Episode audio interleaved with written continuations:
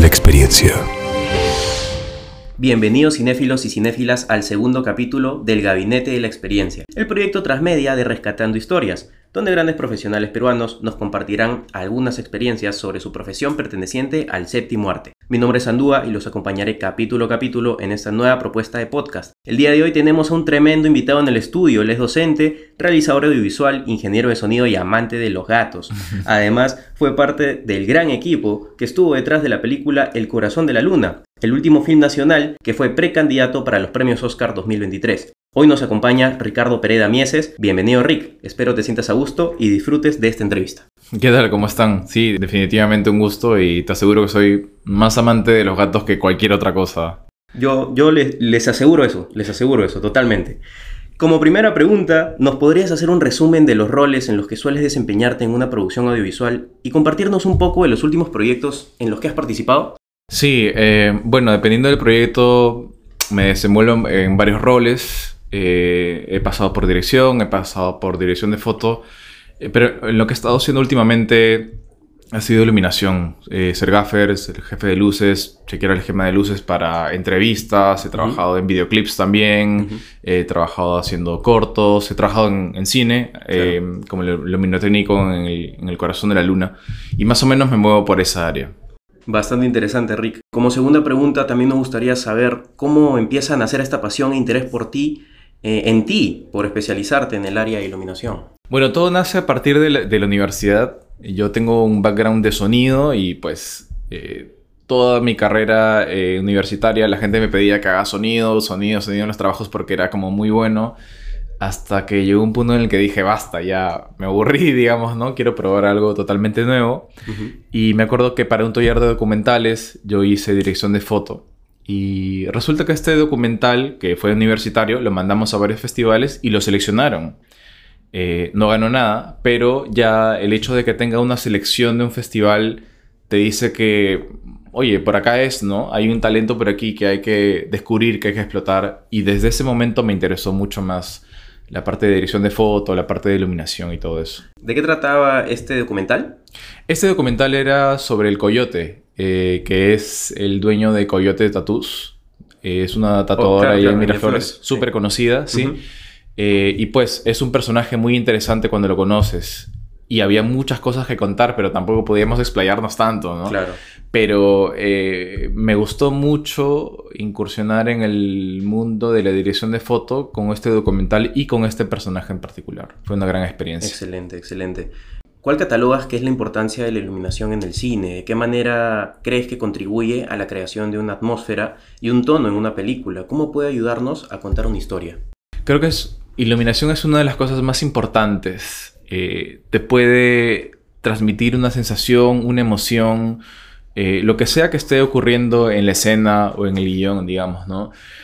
Poniendo un ejemplo clásico, una película de suspense no sería igual si tú la hicieras en clave alta, no tiene que tener un nivel de contraste determinado, una iluminación quizá eh, con un color un poquito más, no sé, verdoso, azul, algo un poquito como tiene que transmitirte mucho la calidad de la luz, la cantidad de la luz, el color. Eh, no, es, no, es, lo mismo hacer una película de terror o de suspenso en clave alta, ¿no? Porque no te da la misma sensación. Aunque Midsommar, por ejemplo, es una película de terror que es en clave alta y es raro y tiene, eh, claro, también hay gente que rompe esos esquemas convencionales de iluminación. Entonces, realmente tiene, eh, es una gama tan amplia de sensaciones que te puede dar una simple luz, un simple color, una simple atmósfera que tiene que contribuir finalmente a lo que se quiere contar, ¿no? Es una herramienta muy poderosa, la parte visual. Es cierto, es cierto, la importancia de la iluminación en una película es crucial en la actualidad. Nos gustaría saber, eh, por tal motivo, cuáles son las principales tareas que realiza un gaffer en el cine, qué habilidades, conocimientos y también desafíos requiere esta profesión. Bueno, un gaffer en principio trabaja mucho trabaja muy de la mano con el director de foto, eh, hace los diseños de planta, eh, eh, sabe qué equipos debe poner, qué equipos se requieren para hacer este, la iluminación que se requiere para una escena, ¿no? O de repente el director de foto dice, ya, yo necesito que en esta escena pues caiga el sol por la derecha y aquí haya una lámpara y tal cosa. Entonces, llega el gaffer tiene que tener el suficiente conocimiento técnico de luces para saber cómo hacerlo, ¿no? También tiene que saber mucho de eh, electricidad, por ejemplo, ¿no? Todas estas conexiones eléctricas eh, es, muy, es muy necesario saberlo porque finalmente ese diseño eh, está a cargo de esta persona, ¿no? Por eso se llama el jefe de luces. Si ocurre algo o falta algo, al final es su responsabilidad, ¿no? Entonces, es mucho conocimiento técnico, conocimiento de electricidad. También aporta, digamos, a la parte creativa. Digamos que en menor medida que el director de foto, porque el director de foto es muy conceptual, y mientras el director de foto eh, vuela y crea un concepto de iluminación, el gaffer es el que lo, ejecuta. Entonces el gaffer es 80% ejecución técnica y fuerza física, porque hay que cargar un montón de cosas también, luces y todo. Y 20% creatividad, porque también puede aportar eh, ideas eh, o soluciones al director de foto. Wow. Bueno, acá sí te vamos a pedir que te pongas un poco motivador, pero que sí hables con honestidad, ¿no? ¿Qué le recomendarías a un estudiante que sueña con lograr convertirse en un gran gaffer? Wow, es una, buena pregunta. Eh, en principio, estudiar mucho. Y cuando hablo de estudiar mucho, me refiero a ver películas, ver series, ver videoclips, hasta videojuegos si quieren. Y ver, escoger una película que más te guste en cuestiones de fotografía, ponerle eh, pausa y decir, ah, ¿de dónde viene la luz? ¿No? ¿Dónde está el key? ¿Dónde está el fill? ¿Hay un back? ¿Por qué esta iluminación en este momento específico de la escena está en clave alta, en clave baja? ¿Cuál es la intención del director de foto en mostrarme esta imagen? ¿no? Hacer un estudio realmente de conciencia de de dónde vienen las cosas, cómo se forman y por qué. ¿no? ¿Por qué pongo esta luz? ¿Por qué uso este color? ¿Por qué existe esta intensidad? ¿Qué es lo que me quiere transmitir el director de foto, el director con todo esto, ¿no? Entonces, ya haciendo ese análisis de conciencia de dónde está la luz, qué papel juega en la escena que estás viendo de esta película que conoces mucho, entonces recién ahí vas a poder darte cuenta de cómo tú puedes ejecutar esas herramientas en tu trabajo personal, ¿no? Lo otro que le diría a las personas que quieren ser eh, gaffers, eh, o buenos realizadores es que hagan, ¿no? La práctica acá es lo más importante, eh, porque de nada sirve quedarme con la teoría, o sea, puedo aprender de luces, de que sí hay un key, un fill y fotómetro y todo eso, claro. pero en el momento en el que lo haces, lo ejecutas tú mismo, así sea un proyecto personal en tu casa, en tu cuarto o lo que sea, realmente ahí es donde te das cuenta que eh, qué es lo que necesitas para lograr una escena o algo que tú quieras transmitir, ¿no? A través de la luz. Muchas gracias, Rick. Por ahí, por ahí es el camino entonces para todos los que le apasione. Full práctica. El tema de la iluminación. ¿Y qué opinas del trabajo de iluminación justamente en lo que son las películas peruanas? ¿Consideras que ha ido cambiando con el paso de los años y crees que se le está tomando la importancia necesaria? Sí, yo creo que siempre ha habido buenas películas, buenos directores de foto, eh, pero definitivamente ha habido una mejora hacia estos últimos años. Y yo creo que de, eh, en, sí es porque, claro, ahora estamos tan eh, abiertos hacia las plataformas, Netflix, HBO y demás, ¿no? Que ya te ponen estándares. Entonces, el cine peruano, si no está al mismo estándar de estas producciones internacionales, nos quedamos, ¿no? Porque nosotros como peruanos o como latinoamericanos en general, estamos en contacto con, con estas producciones de estas plataformas y decimos, porque voy a ver eh, eh, un producto que no me está ofreciendo la misma calidad técnica. porque voy a bajar mi estándar de lo que espero. Exacto, ¿no? Entonces, como tú dices, ya existe un estándar de cómo se debería ver. Y eso es bueno y malo, digamos, ¿no? O sea, es más exigente, mejor dicho, lo cual está muy bien porque hace que nosotros también como técnicos, como artistas, nos exijamos más para llegar justamente a esos estándares internacionales que son buenos, son muy buenos en realidad y ya tienen muchos más años que nosotros. Pero yo creo que sí, ha habido muchísima mejora en, el cine peruano, no solamente en la parte... También si no nos exige, ¿cómo mejoramos? Exacto, es, es, casi, es necesario, digamos, ¿no? Entonces sí ha habido una mejora, no solo en la parte de iluminación, sino también en la parte de arte, en la parte de sonido, en, varias áreas, ¿no? Eso es muy importante también. ¿Y podrías mencionarnos alguna de tus películas favoritas que consideras que destaquen por su iluminación? Sí, no es mi película favorita de, toda la vida, pero por ejemplo, a mí me encanta... Eh, me gustan mucho las películas donde trabaja Roger Dickens en, la dirección de foto. Roger Dickens es un director de foto que eh, viene de esta escuela naturalista, le, gusta justificar mucho las luces y cuando tú ves sus películas, la luz es tan natural eh, que es muy inmersiva. Te sientes que es como real, sientes que estás ahí.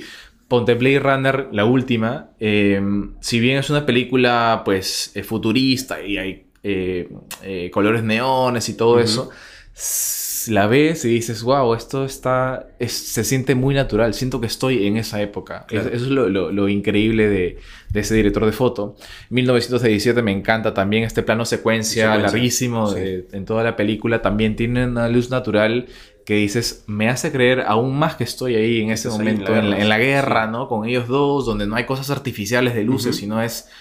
Eh, es, increíble, ¿no? Me gusta ese trabajo que es bastante naturalista. Dune, la última, por ejemplo, también, por más de que no es de Roger Dickens, tiene mucho de eso, tiene una iluminación bastante natural que, a menos particularmente a mí, me encanta que me hagan, me, me permitan sumergirme, ¿no? En la historia la importancia, ¿no? Hay claros ejemplos de la importancia de la iluminación en la creación de una atmósfera. Sí, sí, totalmente. Y bueno, no se podría cerrar esta entrevista sin antes pedirte que me compartas un poco de lo que fue tu experiencia en el rodaje del Corazón de la Luna, una película de drama fantasía con varios puntos destacables como la gran actuación de Aide Cáceres, la dirección de arte, pero por supuesto también la iluminación. Un gran trabajo en conjunto que rindió grandes frutos y los posicionó como, bueno, la película precandidata a los premios Oscar 2023. Por favor, compártenos un poco de lo que fue ser parte de esta producción y qué tal te sentiste al ver por primera vez el resultado final. Bueno, fue una experiencia bastante intensa en realidad. Em, yo grabé esa película saliendo de, la universidad, entonces recién estaba, no recién, pero estaba ya entrando de frente a este mundo del cine, que es bastante fuerte. O sea, fueron 27 días de rodaje, bien intensos, 12 horas por día. Em, y claro, yo fui luminotécnico eh, y mi maestro gaffer fue Roberto Mesta, que es una persona a la que admiro muchísimo y me enseñó muchas cosas.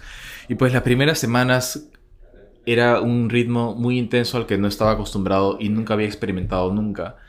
Em, y pues varias veces pensé en, retirarme porque no quizá era, era, mucha presión, quizá no era lo, suficientemente bueno en la parte técnica, en hacer las cosas, en sugerir, ¿no? Pero poco a poco fui superando un poquito este miedo, este temor, esta inseguridad y, seguí dándole, dándole y pues terminé, eh, terminamos todos los días de rodaje y al final fue una chamba súper increíble, con mucha experiencia realmente.